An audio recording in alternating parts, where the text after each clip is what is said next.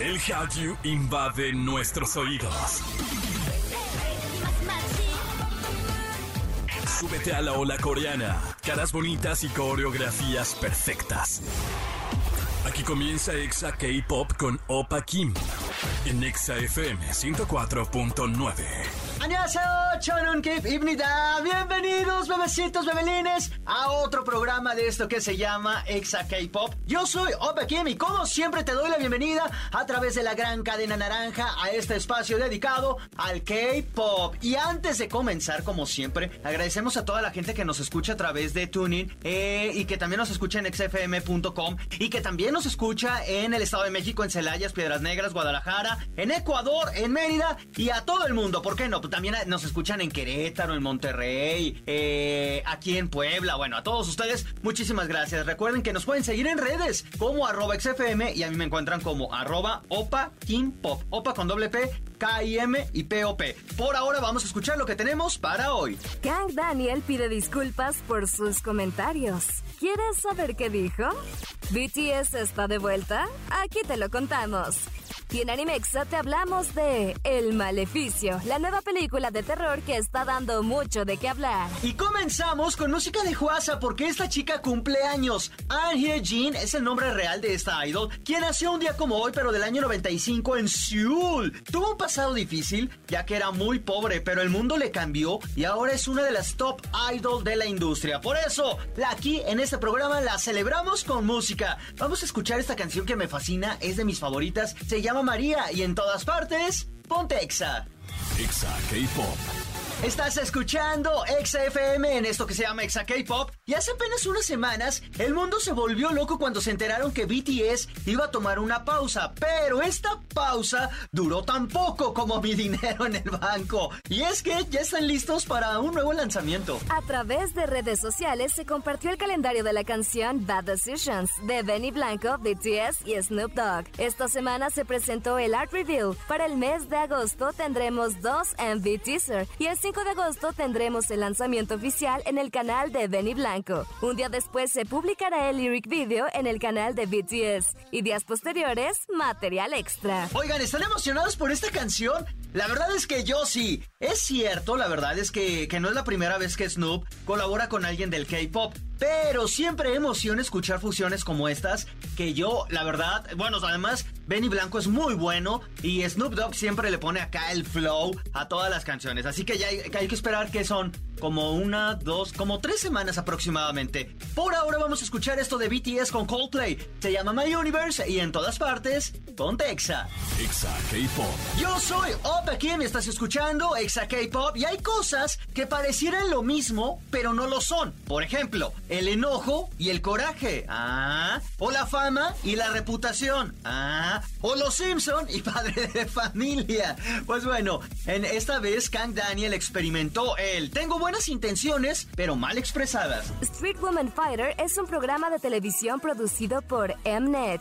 Es un reality donde varias mujeres participan en categorías de baile para poder ganar 50 millones de wones. Este show fue conducido por Kang Daniel y este año se informó que habrá una versión masculina del programa, que él también conducirá. Todo iba bien hasta que Daniel fue cuestionado en una plataforma sobre este nuevo programa y dijo, para ser honesto me siento cómodo porque todos son hombres. Estoy feliz de que no consuma tanta energía. Rápido como Flash, salió a pedir perdón, porque sus palabras fueron mal interpretadas, pues él no pretendía aumentar el conflicto de género y debido a sus nervios se expresó de manera errónea. ¡Ay, bebés! La moraleja es que debemos pensar un poquito más las cosas antes de expresarlas. Y aunque luego hay personas, la verdad, con malas intenciones que intentan desvirtuar o sacar de contexto lo que se dice, bueno, pues es de humano cerrar y también de grandes es admitir estos, estos errores. Bien por Kang Daniel, malo que dijo las expresiones, pero creo que no tuvo la intención. Por ahora vamos a escuchar esto que se llama Upside Down y en todas partes, Montexa.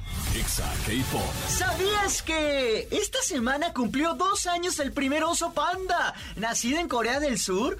Este ejemplar nació en Corea y se llama Fubao, quien se volvió viral por un video donde abraza la pierna de su cuidador y no lo suelta por nada. ¡Ah, está bien bonito este video! Así que chéquenlo en internet. Vamos a un corte y al volver Sansi nos dice si vale vale la pena o no la película taiwanesa El Maleficio. Todo esto al volver.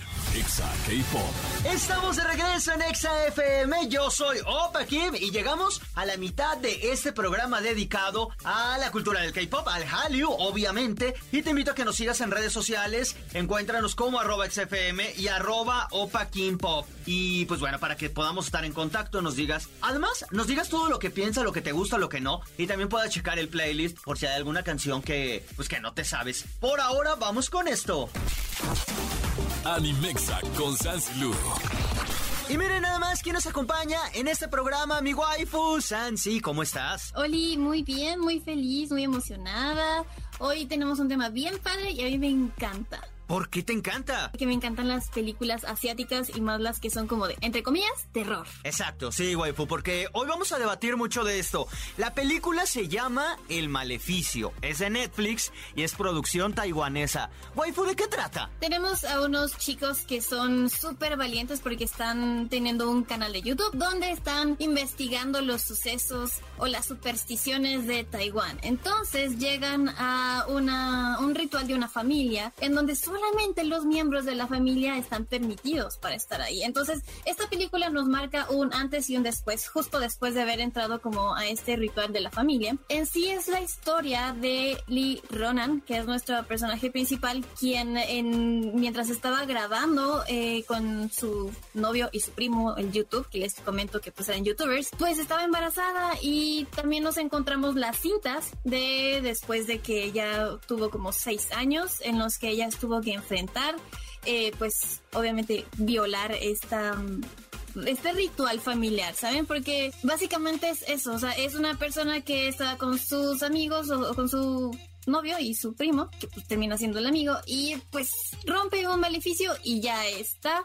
Ella queda como... Maldita. Maldita, por decirlo de esta manera, y, nos lo va contando, sí, pero creo que lo padre de cómo nos lo cuenta es justamente que utilizan el recurso de found footage, que sería como el proyecto de la bruja de Blair, ¿no? Como falso documental. Básicamente es la vida de esta chica y de su hija eh, teniendo esa maldición. Ok, ok. ¿Y ahora qué te pareció? Quiero saber si te gustó o no. A mí me gustó. Hay varias cosas que sí rescato. Hay varias cosas, como les digo, a mí me encantan este tipo de películas. No todas. O sea, sí sé decir cuando hay cosas muy, muy, muy malas, porque también es como de vas a decir, opa, ay, no, pues es que a ti te encanta todo lo que sea asiático. Y la verdad es que sí, pero también sé definir algunas que son así súper, súper chuscas y otras que están pues bien y hay unas que están decentes. Esta yo la catalogo en una decente, está bien hecha, está padre el recurso en el que el espectador se convierte en el protagonista, eso es lo que más me encanta. Hay dos que tres detallitos visuales que si les cuento pues es un spoiler, pero realmente me dejaron así asombrada porque es lo que ves constantemente en, en redes sociales y lo adoptaron muy bien a una película. ¿Cómo qué? ¿Cómo qué? Las imágenes que son como... No, no sé si les ha pasado que encuentran algún meme que dice ve fijamente esta imagen por tontos segundos y luego cierra los ojos y vas a seguir viendo la imagen en cualquier pared. Ah, Eso sucede y les digo que me quedó así la imagen y estuve tan emocionada por ver ese recurso en una película que se me hizo tan bien. Pero algo que me gusta mucho también de esta película y es que tal vez de este lado estamos muy acostumbrados a que el miedo tiene que ser como jump scares y posesiones y fantasmas y cosas que se mueven y así como todo muy, muy americanizado, ¿no? Nuestro terror es muy americanizado. Pero de ese lado, o sea, creo que se me hace muy padre porque el miedo que tienen allá son las supersticiones, son los tabúes religiosos, son las sectas. Entonces, esto lo hace muy oscuro. Quizás nosotros no estamos tan adaptados porque no vivimos, no vivimos como esas sectas, no vivimos como esas supersticiones supersticiones, pero siento que está muy bien manejado. Está decente, está entretenida. ¿Vale la pena? Sí. para un fin de semana, sí, algo relax, sí está divertida. Bueno, no divertida, está entretenida. Me gustó la imagen y sí es cierto, ese recurso donde hay otro ejemplo. No es spoiler porque es la primera escena, donde ponen un metro y que te dice, ¿para dónde va? ¿Para adelante o para atrás? Y tu mente lo puede cambiar. Esto me gusta porque al final es como una interacción de la película hacia el público que lo está viendo. Y me gusta. Hay otras cosas que también, ¿sabes qué? Me gustó muchísimo como lo dices, el terror no, aunque tiene como dos escenas ahí donde ves como a seres eh, convirtiéndose o cosas así, la verdad es que ves cosas que te causan conflicto mental. como cucarachas, ver ver, eh, ver como heridas muy profundas. Ver, ¿Cómo se llama esta enfermedad cuando... Tripofobia. Tripofobia. Ah, esta cosa. Ay, me causa un conflicto verlos. ¿Sabes es cómo? es, un recurso. Ajá. Los asiáticos saben cómo hacerte sentir incómodo sin necesidad de quedarse en silencio y de pronto ¡ah! O sea, como que no. Eso, ese recurso a mí me gustó. Pero ya hablando así de la historia, no es algo que ya que no se haya visto. Tal, creo que muchas veces nos han platicado esto. Eh, hay una parte en la que sí dije, ay, ya basta. Que están explicando la parte esta de una señal para los que no la han visto, hay una señal muy peculiar que hacen y te explican y van con un moje tibetano y es como, ah, ya basta, suficiente. Y también, está bien, antes de eso, es que ese, te voy a decir, no tanto, no precisamente como ese punto, sino que en la película, como está contada como forma documental, luego tiene flashbacks, y luego se adelantan al tiempo y luego regresan al presente. O sea, como todo eso, esos manejos del tiempo cuestan trabajo, pero son molestos. O, bueno, a mí no me parecieron que hayan sido tan buenos, ¿sabes? Creo que justo eso es lo que a mí me gusta. Porque si bien, como lo estamos diciendo, es un falso documental, sí necesitamos como la persona que se puso a investigar qué significaba como para ayudarle a, Lee Ronan. Pero por otro lado, es, sigue siendo muy fiel al found footage, que es justamente la persona que encuentra la, la grabación y en ese momento la reproduces. Creo que eso me suena bien porque en todas en cualquier momento puedes encontrar como la grabación de la parte del pasado, como la grabación de lo que está pasando ahorita y hasta el final podemos ver la grabación de ya la niña recuperada, o sea, como que todo bien, ¿no? Porque pues al final sabemos que en este tipo de películas hay un final feliz, pero este tipo de final no yo siento que no lo hemos visto de esta manera. no es feliz. Se me hizo se me hizo un también un muy buen recurso cómo acabaron esta película. Sí, el final no es un final como el del meme, feliz. Es un final. Es como el meme de los Simpsons. ¿Es un final feliz o es un final malo? Es un final. Y se acabó. Es un final, ajá, exacto. Y creo que da un, o sea, da un buen cierre porque si hubiera sido un final feliz, ahí sí les digo, ¿saben qué? Qué chafada. Pero no, o sea, creo que todavía le metieron un poquito de coco al decir, ¿cómo hacemos que esta no sea otra película de supersticiones u otra película de tabúes religiosos? ¿Ver o no ver, waifu? Ver en la noche, por favor. Ah. Porque sí, sí, sí vale la pena. O sea, ustedes se asustan muy fácil y muy rápido. Pueden verla como a las 5 de la tarde, ¿no? Pero no la vean a mediodía, así con la luz pegándote en la cara, donde lo oscuro casi ni siquiera se ve. No, véanla en la noche, vale la pena, está muy bien lograda. Y te voy a preguntar, ¿por qué la viste al mediodía? Pues porque tú me dijiste ah. que la pusiéramos en ese momento.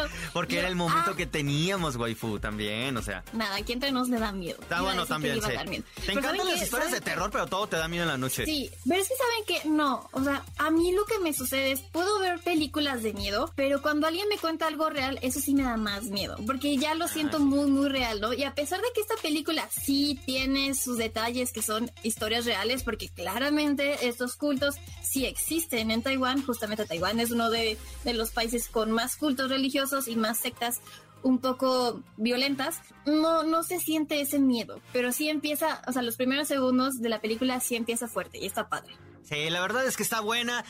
yo también se las recomiendo que la vean. Esto está en Netflix. Y nada más como una, una acotación, waifu.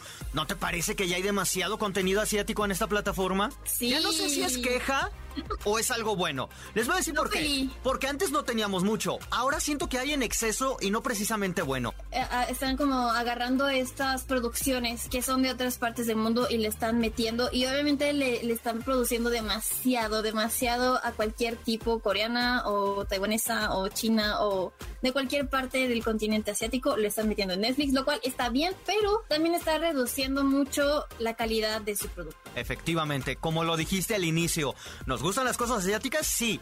¿Todas son buenas? No. En definitiva, no. Pero esta, El Maleficio, es una buena película. Waifu, muchísimas gracias por habernos acompañado. Recuérdanos tus redes para que la gente te siga, te escuche, te sienta. Arroba Sancilu en Facebook, Instagram y Twitter. Perfecto. Por ahora nos vamos con música y en todas partes, ponte Exa. Exa K-Pop. Hemos llegado a la parte final de este programa. Muchísimas gracias a todos ustedes por habernos acompañado. Como siempre les, recomiendo, les sugiero que si se han perdido alguno de los episodios de, este programa, pues lo pueden revivir en su plataforma favorita. Estamos en podcast como Exa K-Pop, Exa K-Pop. Y agradecemos también a toda la gente que siempre nos escucha en Celaya, el Estado de México, Ciudad de México, en Piedras Negras, en Comitán, en Guadalajara, en Ecuador, en Mérida. Muchísimas gracias. Y también los invito para que nos acompañen en la próxima emisión, porque vamos a hablar de Monsta X que va a estar en un festival de música. Jenny de Blackpink en una serie de HBO y en Chisme Time con Hablaremos de la salida de Kim Garam de Le Serafim. Todo esto en el próximo programa. ¡Añón!